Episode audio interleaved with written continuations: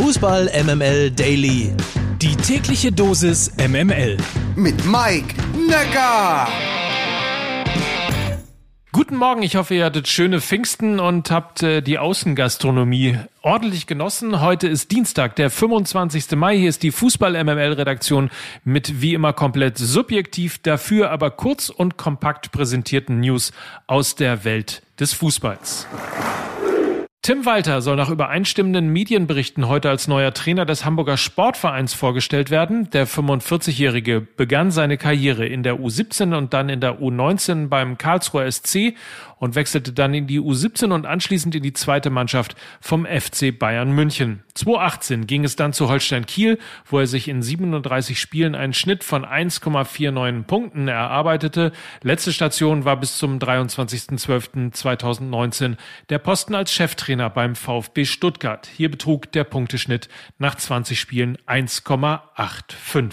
Walter gilt als extrem selbstbewusst und als Förderer junger Spieler. Außerdem steht er für eine mutige und offensive Spielidee. Schlechte Nachrichten für alle Fans von Kingsley Coman im Dress vom FC Bayern München. Der Franzose hat ja einer Vertragsverlängerung bislang nicht zugestimmt.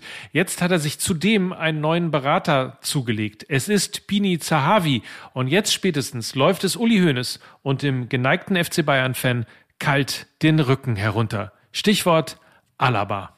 Na, ich hatte mit ihm schon äh, vor einigen Wochen mal einen Kaffee trinken, aber bis jetzt sind wir zu keinem Ergebnis gekommen. Das Problem, wir wollen alle, dass David bei uns bleibt, weil er ein super Junge ist und ein super ähm, Spieler. Der Hansi Flick will ihn unbedingt bei uns behalten, aber er hat einen geldgierigen Piranha als Berater. So, das war Uli Hoeneß im September im Interview mit Thomas Helmer im Doppelpass. Mal schauen, was als nächstes so auf die Bayern und Kingsley Coman zukommt. Bitte. Ja, ja.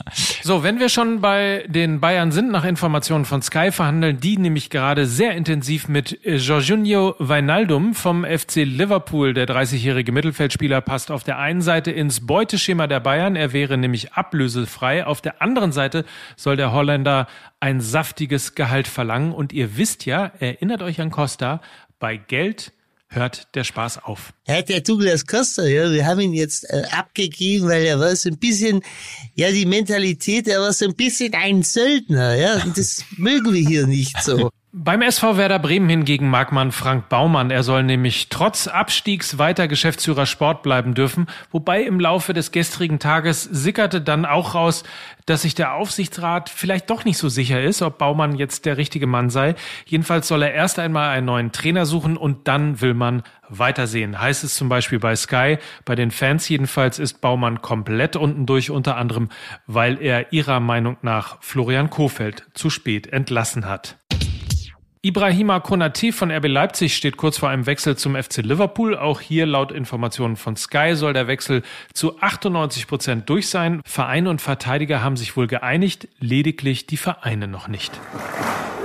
Und auch eine sehr schöne und fußballromantische Nachricht aus Dortmund, weil es am Wochenende keinen würdigen Abschied für die Double-Legenden Piszczek, Schmelzer und Bender gab, holt man den einfach im Sommer 2022 nach. Dann soll die aktuelle Mannschaft gegen das Team aus der 2012er Double-Saison von Borussia Dortmund spielen. Schöne Idee auf jeden Fall.